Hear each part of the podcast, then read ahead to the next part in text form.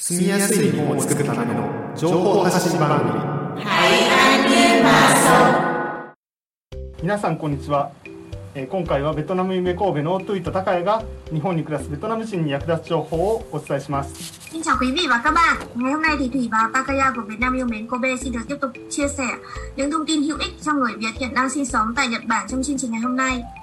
前回2021年7月第1回の番組のテーマは「震災と私」にたった一つの命を守る準備食べ物編でした Và trong số phát sóng vào lần thứ nhất của tháng 7 thì chúng tôi đã cùng nhau tìm hiểu những ờ, thông tin ờ, về động đất và tôi ờ, với chủ đề là chuẩn bị để bảo vệ mạng sống. Đó là vấn đề chuẩn bị về thực phẩm. で、えー今回も食べ物ですが今回はベトナム料理の紹介です今回は現在、えー新長田駅周辺でですね、えー新長田駅の近くでベトナム料理店をされている石田チュンハイさんをゲストにお迎えしています今回の番組ではお店の紹介と石田さんの思いを話していただきたいと思います Trong chương trình ngày hôm nay thì chúng tôi rất là vinh dự khi được chào đón vị khách mời đấy là anh Ishida Nagaumi có tên tiếng Việt là Trường Hải. Ờ, hiện anh đang làm chủ nhà hàng Việt Nam tại quận Nagata, thành phố Kobe và sau đây thì ờ, trong chương trình này thì anh cũng sẽ có nhiều cái chia sẻ liên quan đến những món ăn Việt Nam này, liên quan đến nhà hàng mà anh đang mở này thì chúng ta hãy cùng nhau lắng nghe những chia sẻ của anh nhé. はい、ということでまずは最初にですね、えー日本語とベトナム語で自己紹介をしてもらいたいと思います。ではまず日本語でお願いします。こんにちは、えー神戸の新長田でサイゴンチュンハイというベトナム料理を営んでおります。石田チュンハイと言います、えーたくさんの人に食べてもらいたいという母の願いをしっかり受け継ぎつつ美味しいベトナム料理やカルチャーをさらに知ってもらいたいと思い飲食だけでなく今後は、えー動画などで魅惑なカルチャー魅力的な料理をたくさん発信していきたいと思いますのでよろしくお願いします。はいよろしくお願いします。tên tôi là Nguyễn Mang Trường Hải よろしくお願いします。はいよろしくお願いします。Thì ờ, ờ, thông qua cái lời giới thiệu về bản thân của mình của anh Trường Hải thì chúng ta hãy cùng nhau xem cái ờ, đoạn ờ, hình ảnh ở trên ờ, YouTube bây giờ. でえっ、とトゥイさんまずですね、はいあの店の前の写真映像を少しだけ映しますねあの店の入り口はまずこんな感じですというあの、 Hai. 特徴と Thì し mọi て người có thể nhìn ở trên hình ảnh trên YouTube đang phát thì đấy là bên ngoài của nhà cửa hàng của anh. Đầu tiên đấy là cửa vào, hình cửa vào. ね、ということでこう道を歩いてると 赤いこの看板が目印っていう感じですすね。壁は少しまだ寂しいですけどね。これからどんどん装飾などもつけていきたいと思いますので。はい。そうなんですね。お店もまだ作り途中ってことで。そうですね。はい。店始めたのはいつ頃ですか？えー、とですね、えーこのお店自体はに5月の2日にオープンしたばかりですが、え1年前から、えーテイクアウト専門店、えーバインミーと、え揚げ春巻きのまぜそばブンチャーだけを、え、お持ち帰りとした専門店をやってましてでそちらで1年やった後、え、今回の新しいお店に移転してきたっていうところですね、ではトイさん、えー、とベトナム語で少しお願いします。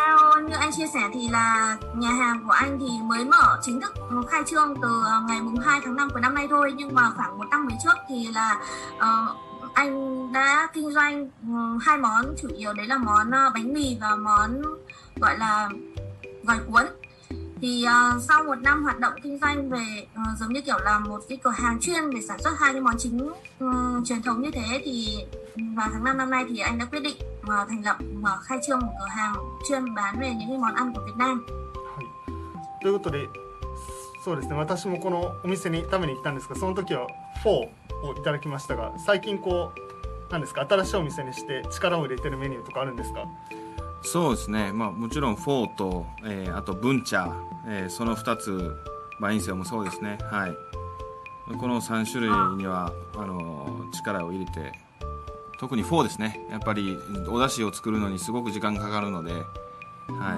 最近は店で寝泊まりしてます。え本当ですか？はい。冗談じゃないですよこれは。おこれは本当なんですか、はい、これは本当。すごいですね thì à, anh có chia sẻ là ờ, khi mà khai trương nhà hàng thì à, cái menu thì nó cũng sẽ phong phú hơn.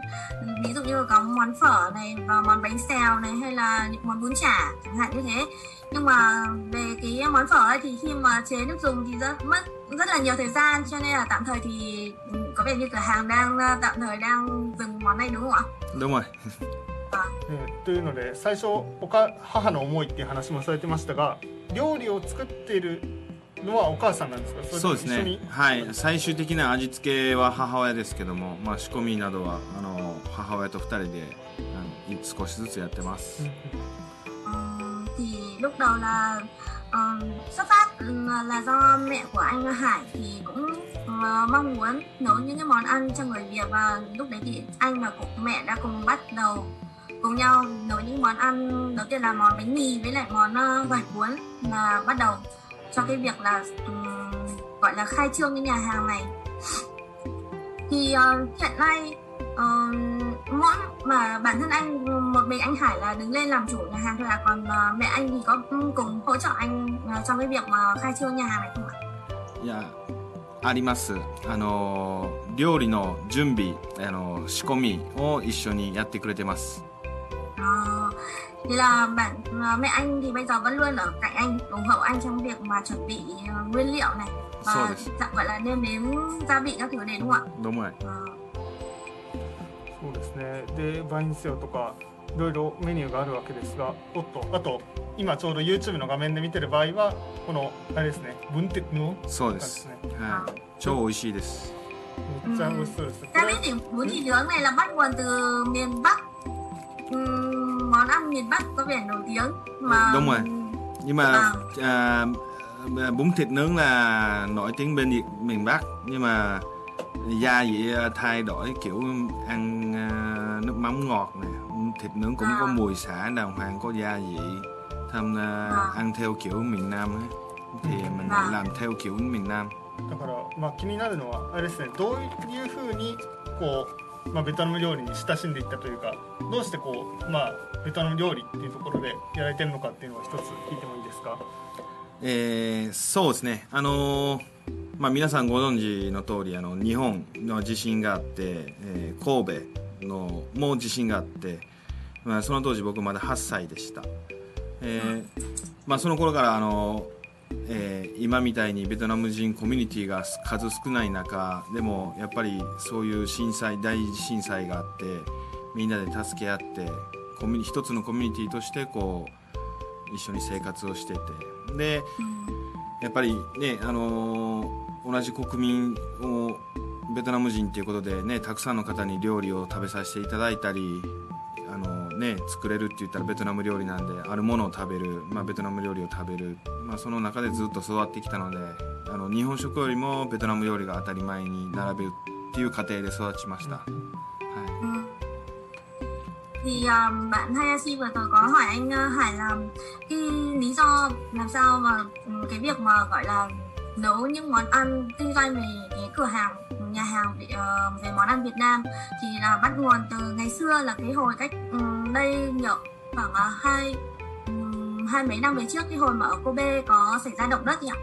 Thì cái trận động đất hồi đấy là anh Hải mới khoảng 8 tuổi thôi. Thì khi mà xảy ra động đất thì có rất nhiều người bị uh, gọi là gặp nạn và người ta không có nhà cửa. Và lúc đấy cái việc mà làm sao có thể duy trì cuộc sống sau cái động đất đấy là điều rất là quan trọng. Thì khi đó thì mẹ anh và gia đình anh nói chung và nhiều người khác nói riêng thì đã cùng nhau nấu ăn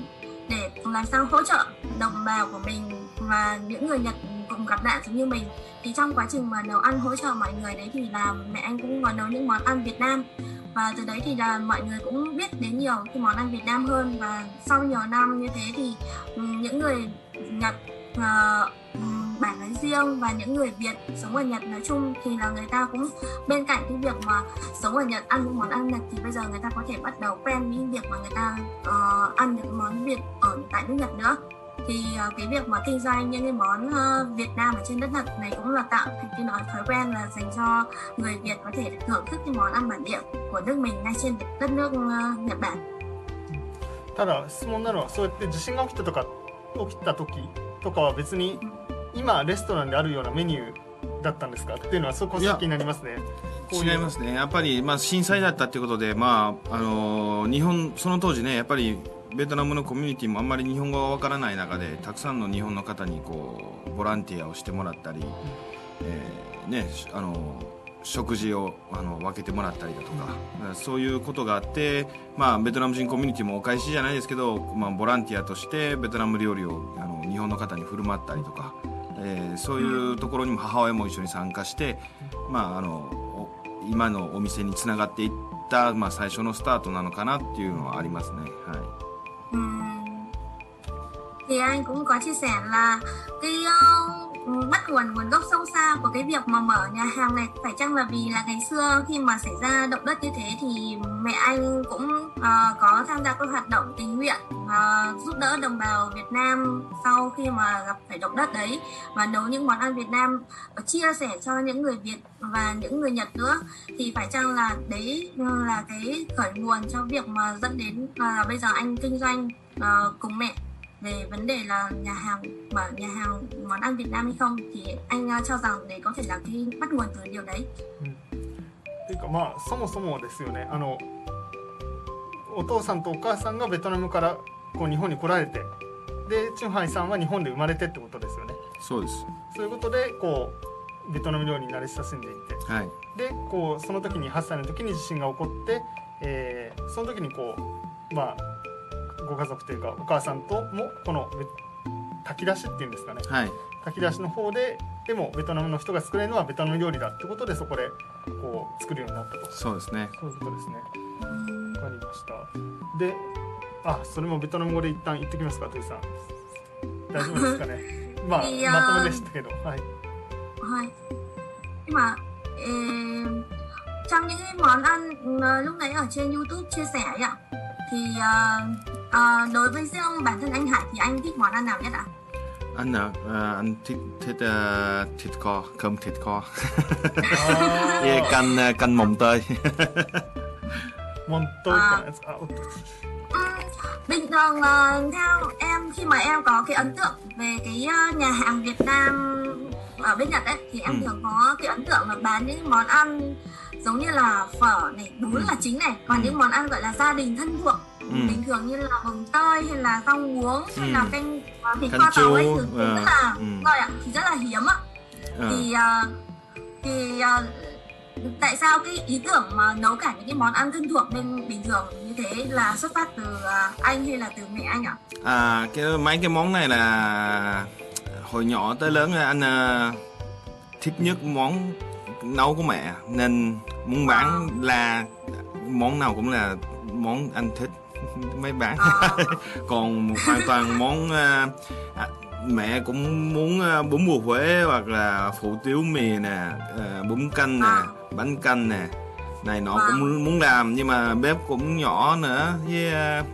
làm nhiều món cũng không có gia vị nó không có đàng hoàng nên à,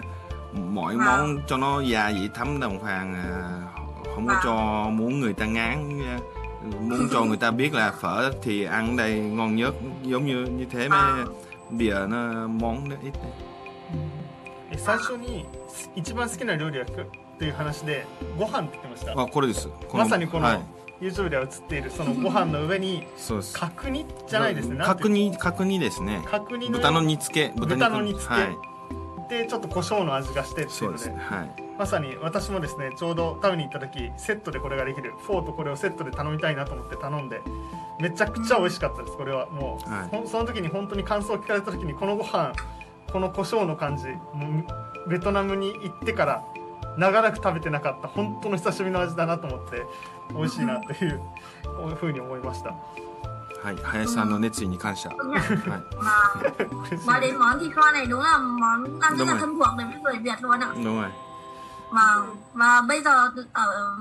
ờ, khi mà em sống ở bên Nhật như này thì bình thường bạn em cũng hay nấu những món ăn Ừ. Việt Nam thì cái món ăn gọi là thịt rang hay là thịt kho tàu này Ừ. thì cũng là một trong những món ăn không thể thiếu ừ, đúng rồi à, thịt gà kho cá kho ừ, nhiều món đúng rồi ạ. 確かに今言ってた通りなんて言うんでしょうまあ日本にあるベトナム料理のレストランで食べる料理と家庭の料理ってやっぱちょっと違うんですよねっていう、はい そういうところでいろいろこう煮付け系のものとかそういったものも。そうですね、まあ、日本の食文化と少し違うなって思うのは、えーまあ、ベトナムは家族で囲んで同じ皿にあるおかずをつまむ。で、おかずをあの自分の茶碗に持ってくるっていうスタイルなんですけども。日本はやっぱり一つのお盆の上に全部個人で完結しちゃうっていうところがあるのかなっていう。違いがあるのはそういうところかなとは思います。なるほど Ừ, theo anh Hải chia sẻ thì ờ, về văn hóa của Nhật với văn hóa Việt thì như có, có có cái sự khác nhau ở chỗ là người Việt thì khi mà ăn gia đình mà ăn uống cùng nhau thì thường là sẽ ngồi cùng một trên một cái bàn này xong rồi bày ừ, tất cả các món ra xong là mọi người chỉ là dùng một cái bát ăn cơm riêng của mình thôi còn những cái bát mà đựng thức ăn ấy thì là mọi người sẽ dùng chung gắp chung nhưng mà người Nhật thì nhiều người thì người ta sẽ không thích cái gọi là gọi là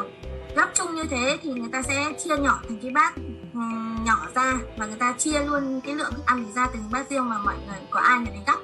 Thì có cái sự khác nhau như thế. Thì đúng là cái điều này thì em cũng đã từng trải qua và em cũng thấy rất là ngạc nhiên. Khi mà đi ăn cùng với người Nhật thì người ta hay gọi là cái torizara để dụng Ừ. ừ, gấp gấp đầu tiên cho từng người ấy thì chỉ một ừm, cái lượng thức ăn thì không quá nhiều nhưng mà khi mà gấp nhỏ chia ra thì nhìn rất là hay và mỗi khi một món hết thì lại sang một món khác thì lại phải dùng một cái đĩa khác để lấy thì cuối cùng là khi mà ăn xong thì một lượng đĩa rất là nhiều đó. どうもなるほど取り皿文化というそうかですね。個人のものをはい。できるんですねベトナムはね、もう本当ワンプレートの上にご飯、おかず、お魚、野菜炒め、スープだけ持って、はい、ご飯食べろってこう言われるので、 簡単ですよね。やっぱ家族と楽しくご飯一緒に食べれるんで、少しお前の方が肉多いやんけとかね。はい。取り合い取り合いじゃないそうです。けどはい。確かに。そう思うと店で出してるのがある意味日本の形に合わせた、はい、そういうところはやっぱり日本に合わせていったの方がいいのかなっていうのはありますね、やっぱりこういう時期ですしね、まあ、あの感染、ね、症っていう時期もありますしやっぱり人と一緒に皿をつまむっていうのも今はちょっと控えている状況ですね、Ừm. だから thì anh có nói là ở cửa hàng của anh thì cũng ừm, ờ, gọi là tùy theo đối tượng khách nếu như mà người Việt chẳng hạn thì sẽ phục vụ theo cái phong cách của người Việt người Nhật thì nếu như người ta không thích thì sẽ phục vụ theo phong cách của người Nhật. Quan trọng nữa là cái thời buổi ờ, bây giờ là đang ờ, dịch corona nữa Ừ. thì cái vấn đề mà gọi là phòng chống ừm, có biện pháp phòng chống ờ, lây nhiễm bệnh thì rất là quan trọng. Cho nên là ờ, nhà hàng của anh cũng đang áp dụng cái biện pháp làm sao mà cố gắng hạn chế cái sự lây nhiễm bằng cách là cũng ờ, phân ra thành những cái bát riêng như vậy để mọi người cũng gắp riêng hạn chế lây nhiễm lẫn nhau そうなんですね。まあそんな感じでまあ最近お店に来る人もどうですか？ベトナムの人が多いとか日本の人が多いとかありますか？いやそうですね、まあ、8割80%日本の方ですね。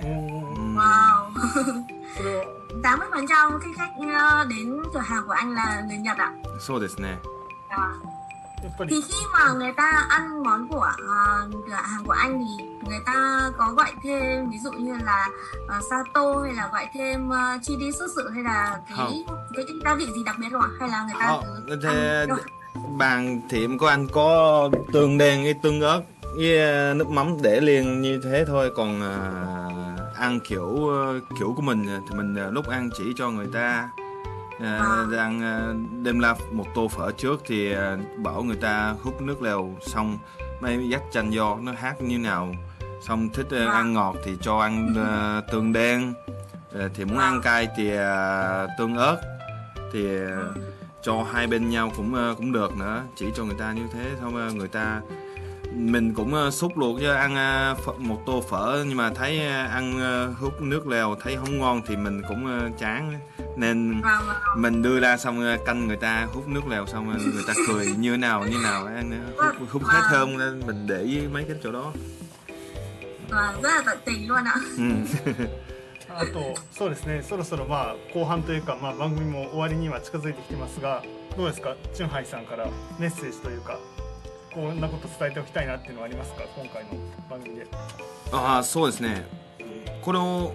まあベトナムの方もそうですし、まあ、日本の方もそうですしやっぱり本当に美味しい料理をねあの食べてほしいので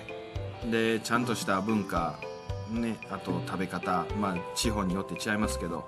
まあ、そういうものをは、えーしっかりあの発信あと伝えていけたらなと思います。はい、Ừ. Ờ, thì uh, thay cho lời uh, gửi gắm cuối chương trình thì anh Hải uh, có lời nhắn nhủ gửi tới mọi người đấy là um, anh thì luôn luôn mong muốn uh, gửi tới mọi người đem tới mọi người uh, cho mọi người những món ăn ngon và tất nhiên thì ở Việt Nam hay là Nhật Bản thì nó cũng sẽ có cái sự khác nhau uh, về uh, độ gọi là khẩu vị hay là về cái um, gọi là món- giá vị của món ăn nhưng mà anh sẽ luôn luôn cố gắng làm sao mà đem tới cho mọi người những món ăn ngon nhất và để cho mọi người có thể yên tâm thưởng thức cái món ăn của Việt Nam. そうですね、えーでまあまさにさっきあのお客さんが来た時にこう食べ方をみたいな話をしていましたがいろいろこうベトナム だから本当にベトナムの味なんですよね料理自体は。そうですね。で、はい。そこはある意味あるなんて言うんでしょう日本風にアレンジとかはしてない感じですよね。全くしてないですねはい。ですがこういろんな人が来てあ美味しいなって思ってもらえるようにはいされてるということで。はい。ちょうど画面ではですね今から映そうとしてる店の前の写真ですね。母親ですね.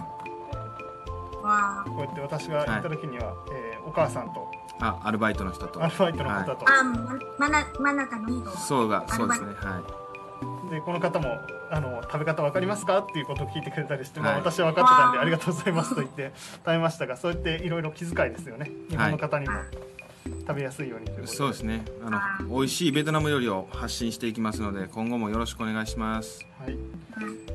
Thì uh, cửa hàng của anh uh, Hải thì uh, bán những cái đồ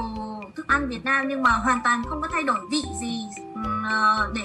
gọi là phù hợp với lại cái vị của Nhật. Nên là nó đảm bảo cái vị nguyên gốc của món ăn Việt Nam. Và thứ hai nữa là đối với những ờ, vị khách nào mà lần đầu tiên đến quán và cũng chưa bao giờ ăn món Việt, thì ờ, nhân viên của cửa hàng anh thì sẽ luôn tận tình chỉ hướng dẫn cho là ăn như thế nào để đảm bảo cái mùi vị ngon nhất. Thì đấy là cái đặc điểm rất là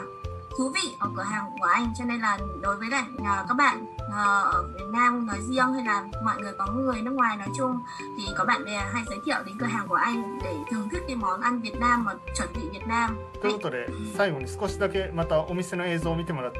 どこにあるかっていうことですね見てもらいたいと思います僕でいいですか、えー神戸、えー新長 JR は新長田駅の、えーより、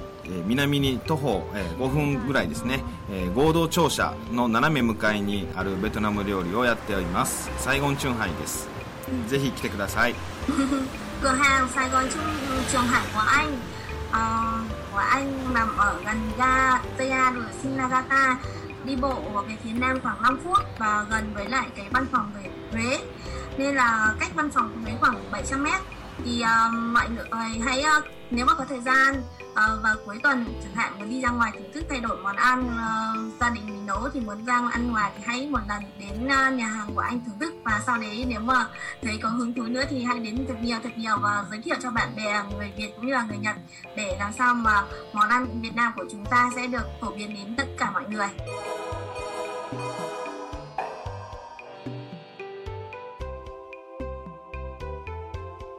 em ờ, nói ờ, một câu ờ, có ờ, Instagram ờ, Sài Gòn Trường Hải á có mấy người À, rồi, rồi vâng. quảng cáo giùm À, vâng. À, ngoài ra thì nhà hàng của anh cũng ờ, có một cái trang riêng ở trên Instagram ạ. Thì mọi người nếu mà muốn biết về cái hình ảnh thực sự của món ăn ở nhà hàng của anh như nào thì có thể ghé qua xem ở trên Instagram ờ, trên- tên là Sài Gòn Trường Hải ạ. cảm ơn em